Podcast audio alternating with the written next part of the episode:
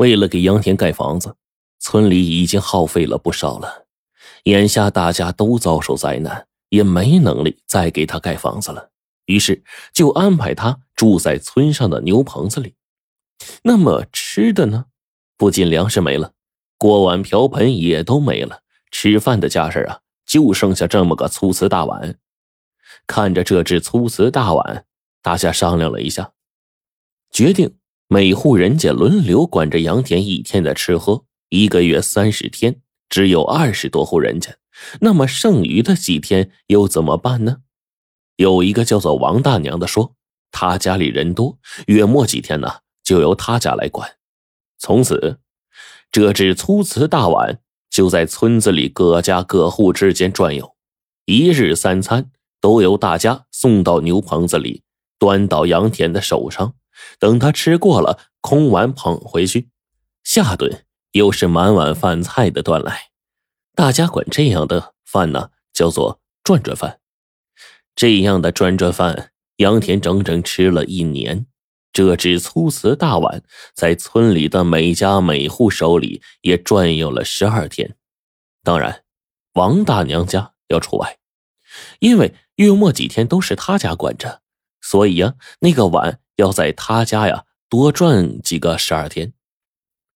王大娘家呀人口多，但是劳力却很少，因此啊负担更重。但是呢，王大娘心眼好，轮着王大娘管饭，那粗瓷大碗里的饭菜要特别的多，特别的好。这是真叫杨田很是感激啊！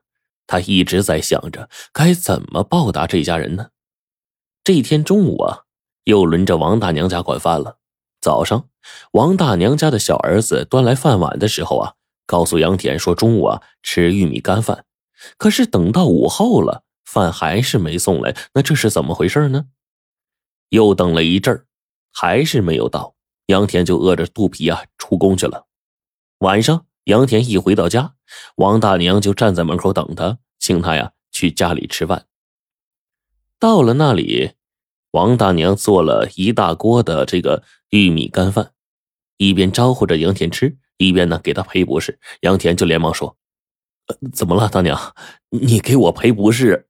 赔什么不是啊？我感激你还来不及呢。”王大娘啊，不好意思的指了指杨田手里的碗，杨田这才注意到自己端的这个饭碗不是原来的那个粗瓷大碗了。你那饭碗啊，我不小心打碎了。摔成两半了，呃，本来想赔给你个新的，可是没钱买，也买不到这么大的，就找人给你补了补。到时候你别嫌它破就是啊。杨田就笑了：“ 大娘赔什么呀？你这里这么多碗，我借一个用用，等啥时候有空了呀，再去集镇上买就行了。”呃，不行，我们家的碗你你不能用，你瞧我们这些碗比你那碗呢都要小上一号。杨田满不在乎的，小就小啊，有什么关系啊？那不行啊，孩子，这碗小啊，人家给你盛的饭菜就少，咋够你吃啊？看着大娘这关切的眼神，杨田真的是感动万分呐。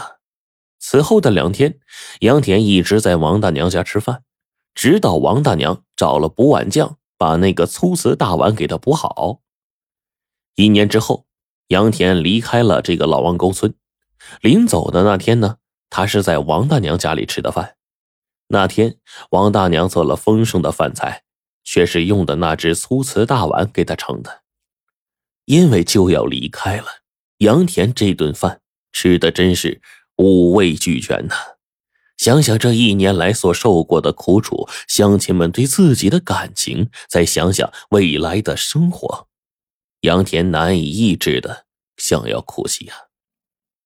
吃完饭之后，王大娘抹了抹湿漉漉的眼窝，然后就说：“孩子，知道我为啥用这碗给你盛饭不？”杨田是泪眼朦胧的看着王大娘，没说话。王大娘告诉杨田说：“用这破碗给他盛饭呢，为的就是让他别忘记这里受过的磨难，今后无论生活怎么样，遇到什么样的困难，都要。”想到自己吃转转饭的日子，咬咬牙，坚持的应对着。孩子，这碗你用过了，我就给你收起来，谁也不给用。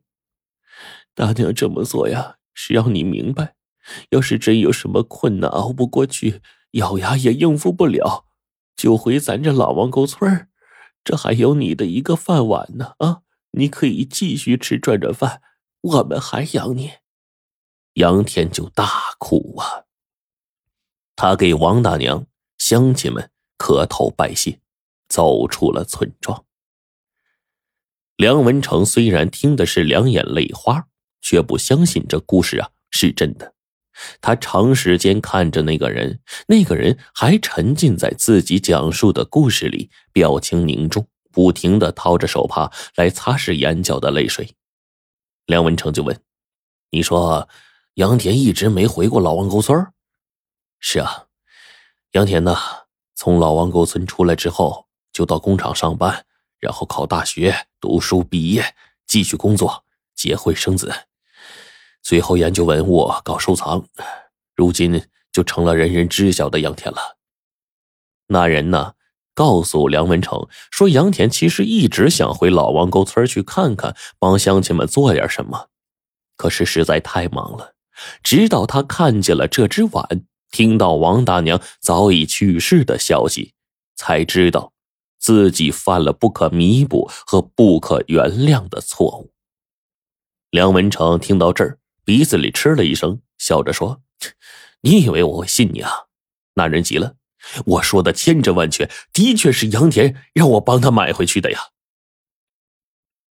如果这故事是真的，那我问问你，王大娘已经死了，杨田也早就把当年的生活忘在脑后了，为什么还要这个碗呢？啊，还要拿两三万来买？这两三万可不是什么小数目啊！你告诉我为什么？”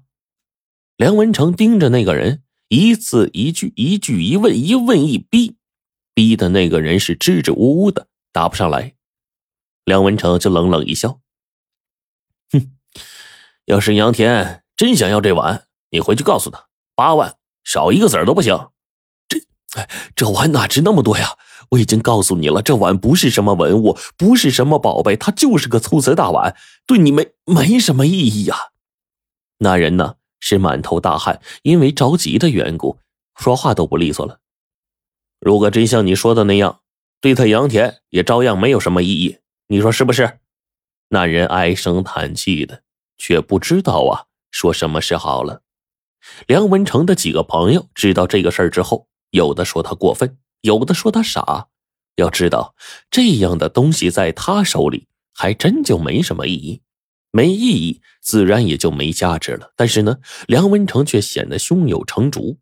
他告诉大家，他现在拿的这个碗，还真就是坐拥了一件宝物。